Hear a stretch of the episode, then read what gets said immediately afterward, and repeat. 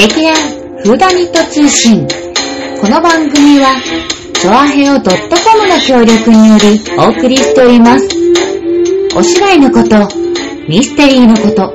私たちのことをお伝えしていきます。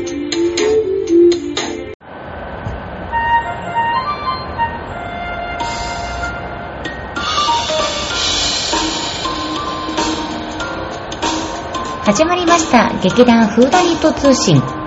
今宵は私薩摩いもがお送りいたしまーす。は一人でやるの久しぶりだな。最近あのいつも座長とかあとねそらちゃんとかたくさんのメンバーでいたんですけれども今日は珍しく一人でお送りさせていただきます。そうですね今回のお話はえっ、ー、と最近芋がチャレンジしたことと、あと、そうですね、久々にお出かけをしました。えーと、行ってきたのは、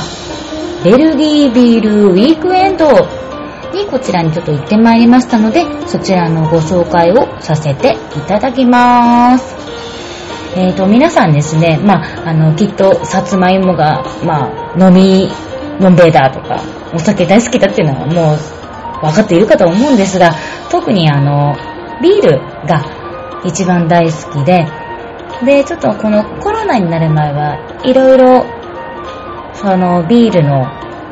オクトーバーフェストとか、あとビール祭りみたいなのに結構参加をしていたんですけれども、あの、やっぱりちょっとコロナ禍になって、なかなかイベント自体も、あの、開催がもう中止になっちゃったり、延期になったり、あの、していたんですけれども、えーと、そのベルギービールウィンクエンドっていうのがですね、もともとは、まあ、これも結構あの、毎年恒例でやってる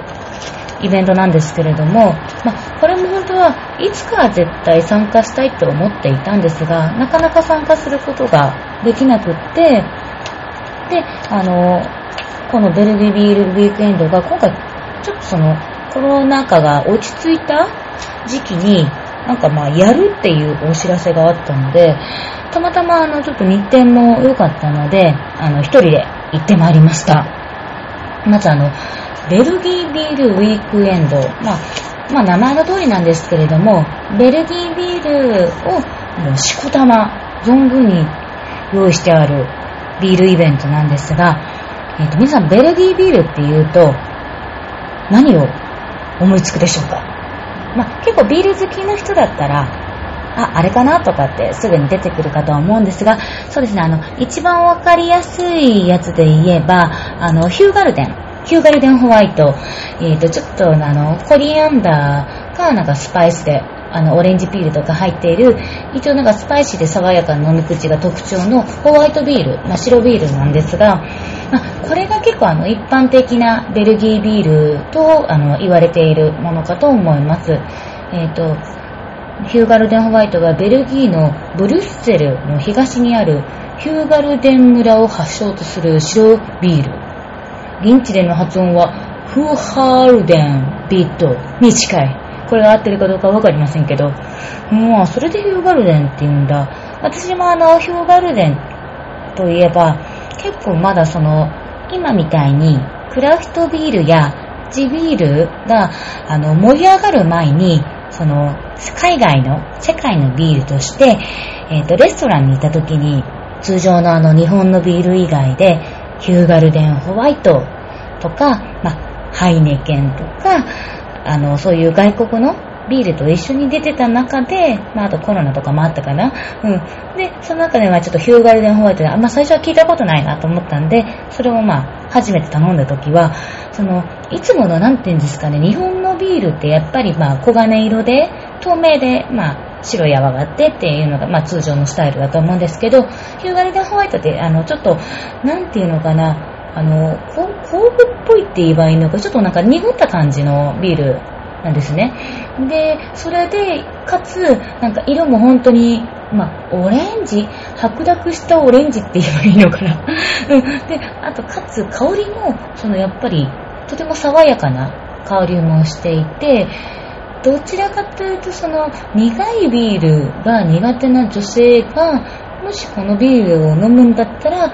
なんかやっぱりその苦味が少なく感じるので、とても飲みやすいビールだと思うんですね。やっぱり初めて飲んだ時に私も、あ、なんかその日本以外のビールってそんなに飲んだことがなかったので、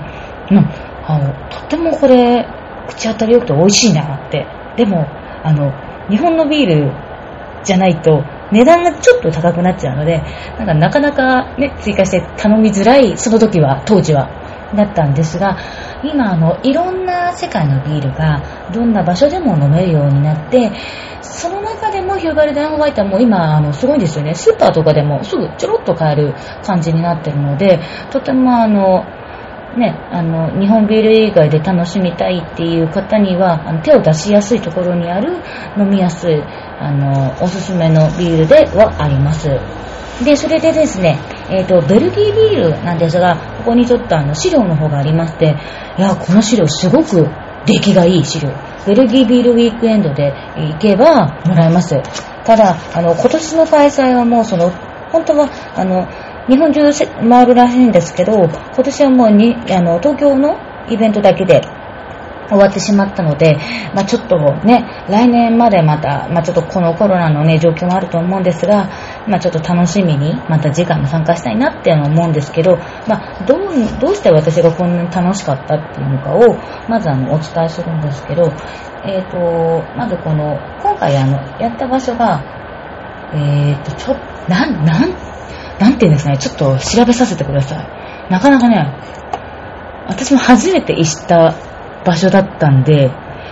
ちょっと、ああ、このカタカタ音絶対、ちょっと、皆さんすいませんね、録音の、このパソコンの上でってめっちゃカタカタ音が、サイタブリア豊洲、そうそうそうそう。めっちゃカチカチとかカタカタ落としてすいませんね。ここがね、すごい、なんかめっちゃ洒落たお店だったんですよ。この、えっ、ー、と、今回やった場所が、豊洲にあります、なんていうんですかね、豊洲市場からが一番近いのかな。えっ、ー、と、豊洲市場の駅から徒歩まあ、3、4分ぐらいの、えっ、ー、と、川沿い？川沿い？海沿い？なんていうかね。で、あるところで、えっ、ー、と、サイタブリア、ベイパーク、グリルバーっていう、まあ、えっ、ー、と、このお店のコンセプト、海風が変わる屋外レストランで東京の夜景をって、まずあの、川沿い海沿い？川沿い？にあるんで、ものすごく景色がすっごいいいんですよ。で、その、あの、店内で食べれるゾーンと、あとあの、屋外のゾーンがものすごく多くて、えっ、ー、と、大体こういう、あの、ビールイベントって、まあ、屋外で、あの、屋根とか、屋根っていうかそのテントみたいなのとかを立てて、で、まあ、テーブルとか椅子並べてやってるんですけど、まあ、もともと多分その屋外レストランっていうんで、もともとはいろいろそのテーブルや椅子がセッティングされてあって、まあ、まあ開放的。で、その、このお店のコンセプトが、なんなんなんかすごい、都市の景観、美しい緑と海に佇む新豊洲にトレーラーハウスをアレンジし、グリルキッチンとバーカウンターを備えた全屋外型レストラン。一言で表現するならば、自然とともに食事を楽しめる都心のアウトドアテラス。東京にいながらまるで海外のリゾートのようなひとときをお過ごしいただけますっていうね、あ、もう本当にこれは、その、このイベントじゃなかったとしても、ちょっと別で、別個で行きたい。もうなんか一人でもその景観がいいから、私がちょうど、あの、ビールイベント行った時は夜だったんですけど、昼でも、とても、あの、景観がいいので、もうちょっと今、まあ、だんだん寒くなってきましたけど、天気がいい日だったら、もう本当に、その、川沿いで、ちょっとビール片手に、ふって飲むのもいいんじゃないかっていうぐらい、とってもおしゃれな場所なので、ちょっと皆さん後でサイタブリア、ベイパーク、グリルバー、ちょっとチェックしてみてください。で、まあそういう開放的なあの、イベントスペースだったんで、そういう意味では、ちょっとコロナ対策も、あの、まあね、換気とか密になりづらいとか、そういうのを、あの、されていたんですけれども、で、あとここで、えー、っと、コロナ対策としては、まあ、これはコロナ対策というか、もともとベルギービールイベントでやっていたやり方だとは思うんですけれども、えっ、ー、と、お金の、えー、お金でやり取りをするんじゃなくって、まずあの、コイン交換所っていうのがあるんですよ。そのコイン交換所でお金と、えーと、ベルディビールウィークエンド内で使えるコインと交換するんですね。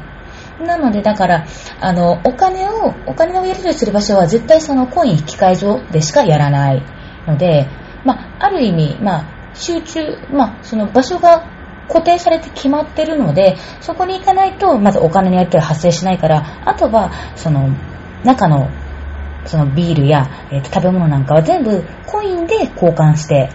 やるんですね。で、そのコインも、まあ大体10枚で2000円ぐらいとかなのかな。で、あの、ビールは、物によりけりですけど、1杯大体コイン3枚とか、あと食べ物なども大体3枚4枚で、あの、収まるので、で、あとこの一番大事なのは、ベルディビールウィークエンドは、えっ、ー、と、必ず、うん、マイコップ、自分専用のコップをまず必ず購入します。それを購入してからじゃないと、あの、美味しいベルギービールを注いでいただくことができないので、まずコップは必ず、あの、先に買っていただかないといけないそうです。で、あと、ソフトドリンクも一応あるので、ただソフトドリンクの方は、あの、ビールは、まあ多分あまり飲まれないと思うので、ちゃんとそれは、えっ、と、コインだけを買って、あの、コインと引き換えにやるだけなので、そこは、あの、わざわざ、ビールじゃない人は、あの、グラスを買わなくていいっていう。まあ、そこはまあ、ありがたいなって。もちろん入場も無料なので、そのコインとお金さえ引き換えすれば、中のものが購入できるっていうのは、えっ、ー、と、そうだね。あの、よく、こういうお酒のイベントとかって、その、お酒飲めない人でも本当は行きたいとかあるじゃないですか。だから、そうじゃなくても、あの、ちゃんとソフトドリンクも購入できるし、食べ物を買えるっていうのが、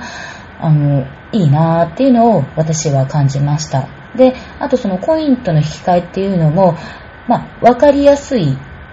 うん。わかりやすいのと、あとやっぱりその、提供してくださるお店の方とかも、コイン、あの、お金だとやっぱりお釣りとか、そのやりとりで結局接触が発生してしまうので、それを、ま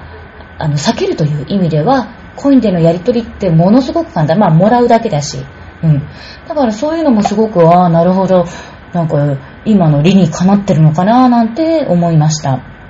で、えー、肝心なのが、その、ビールを注いで、まあ、飲むとする。で、その後、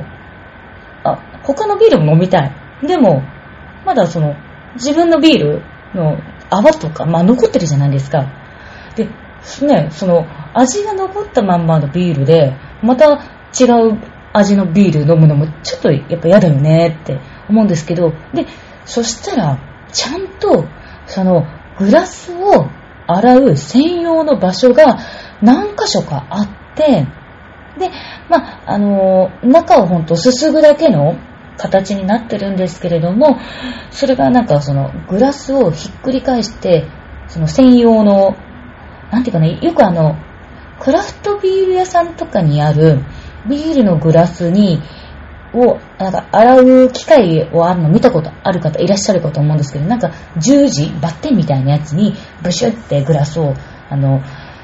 飲み口の方からその刺すというか押すと中をジャーッと水であの、掃除してくれるとか、洗ってくれる、まあ、ゆすいでくれるっていうのかな。っていうのがあるので、その、ある意味、一回一回、ちゃんとそこで、まあ、洗浄、うん、まあだから、洗剤を使ってないから何ともなんです。けど、でも、他にもちゃんとシンクがあるので、もっとちゃんとやっぱり洗いたい人はそこで、まあ、個人のね、あの、自由にお使いくださいみたいな感じになったので、だからそういう意味も、まあ、結局もう今のこの状況は自分で自分の身を守るしかないから衛生面でそこがちょっとやっぱ嫌だなと思う人はまあ行かない方がいいですしまあそんなの関係ねえまあそんなの関係ねえじゃないけどまあでも今までそれをやってて何もない時代だった前は今はもしかしたらそれやってもうダメかもしれないしでも、まあ、結局はちょっと分かってないのでうんね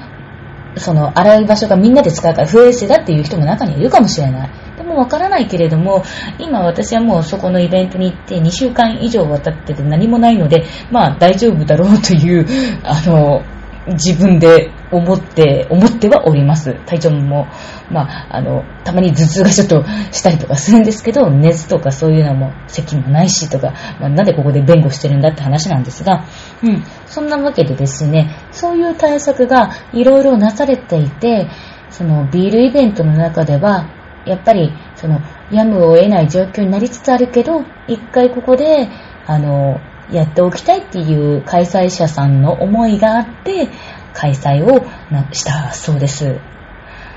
そうですね。で、やっぱり、もう、まあ、はっきり言いますと、かなり人数は確かに集まっていました。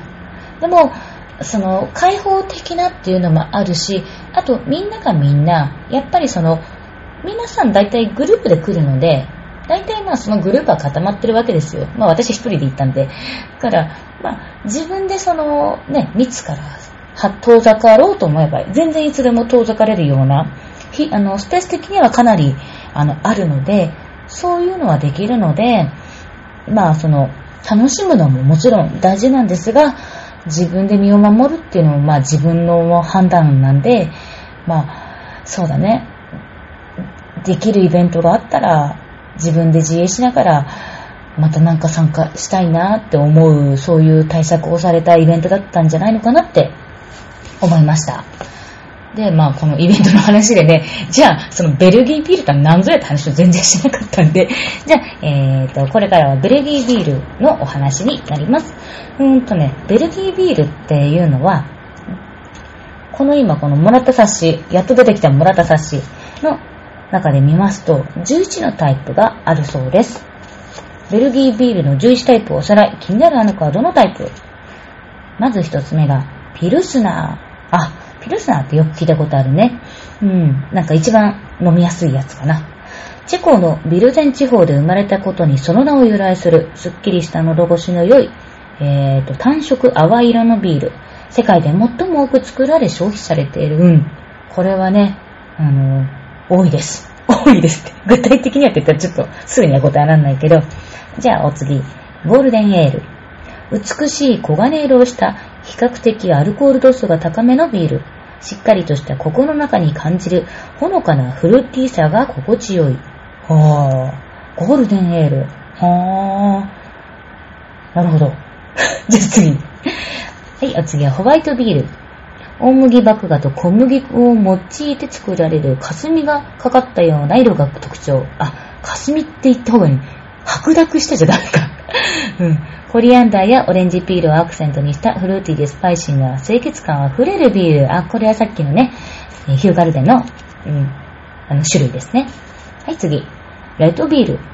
ベルギーの西フランダース地方で作られる熟成には大きなオークタルが使用され、ユニークな赤色とフルーティーな酸味を備えたビールに。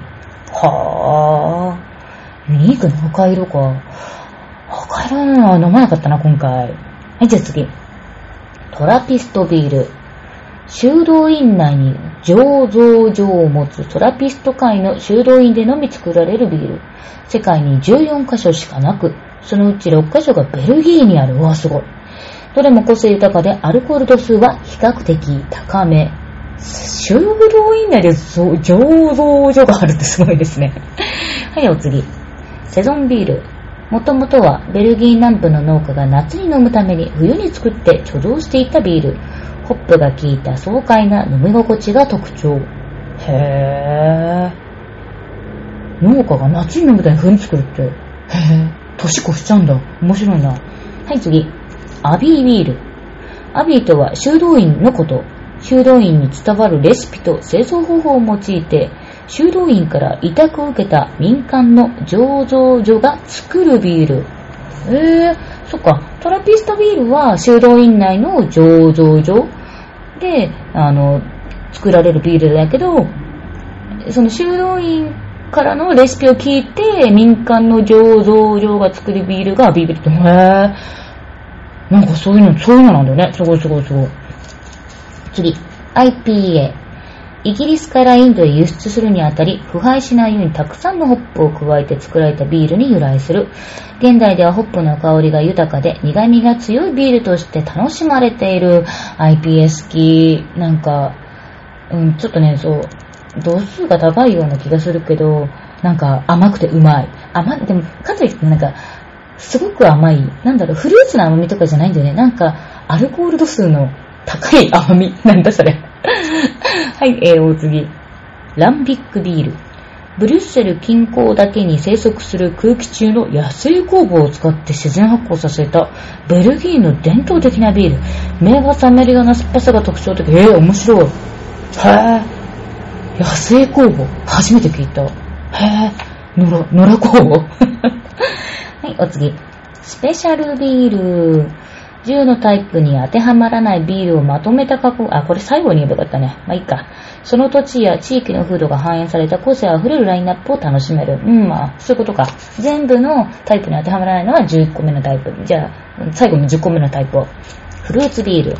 様々なタイプのビールに天然のフルーツを漬け込んだり、フルーツジュースを加えて作られるフレッシュでフルーティーな味わいのビール。ああ、フルーツビールね。まあ、うん、飲まなくはないけど、なんかそんなにいっぱいいらないな、なんかちょっとでいい。なんか、うん、まあ甘い、甘いから、いっぱい飲みたいって感じにならない。でも、ね、まあせっかくいろいろなのあるから、うん、そうだな。あの、否定しちゃダメ。まず受け入れるところから始める。受け入れてから考える。うん、大事だね。まあそんなわけでですね、この11のタイプがあったんですけれども、芋さんなんと今回、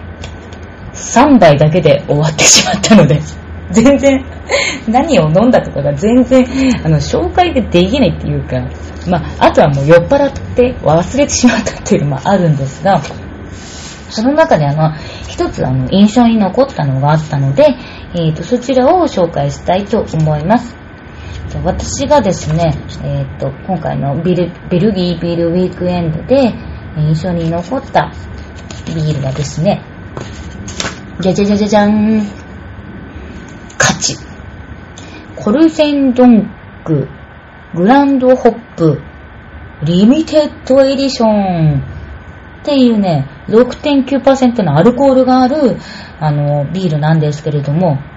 えっ、ー、と、まず、コルセンドンク、これもですね、えっ、ー、と、トラピストビールなのかな？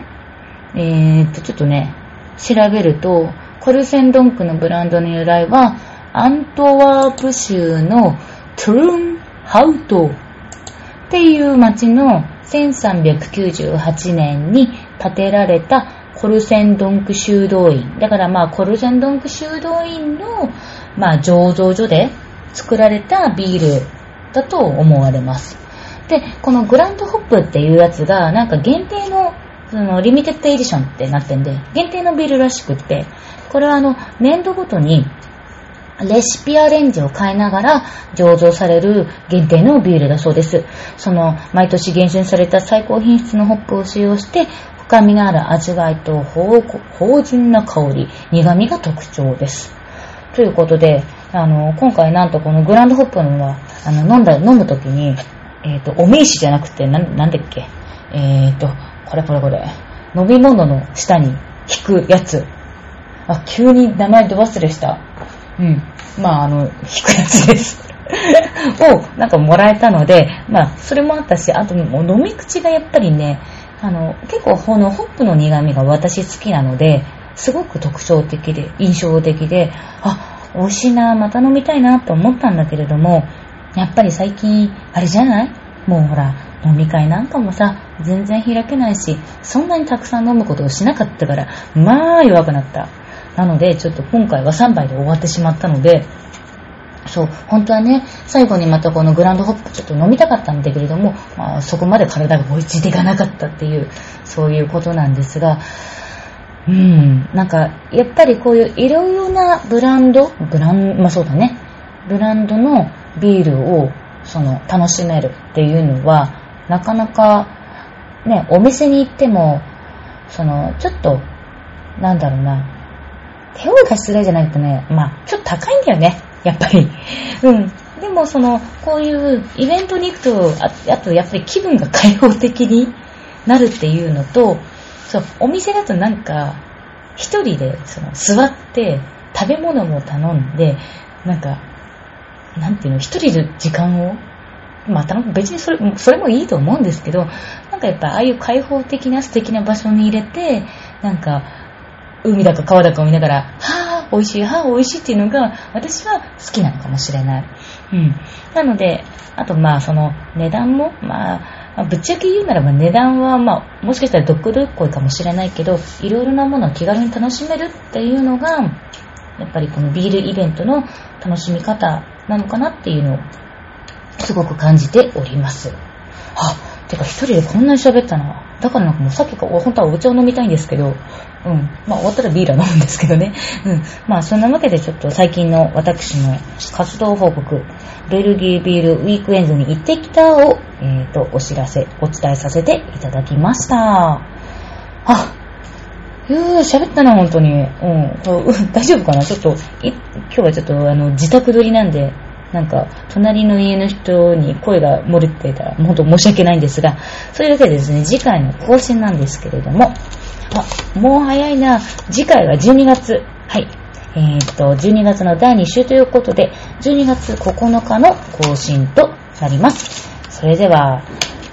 皆様、一人芋の語り部を聞いていただきありがとうございました。またあのなんか劇団のお知らせとかもさせていただきたいと思いますので、次回も楽しみに待っていてください。それではまた、バイバーイ。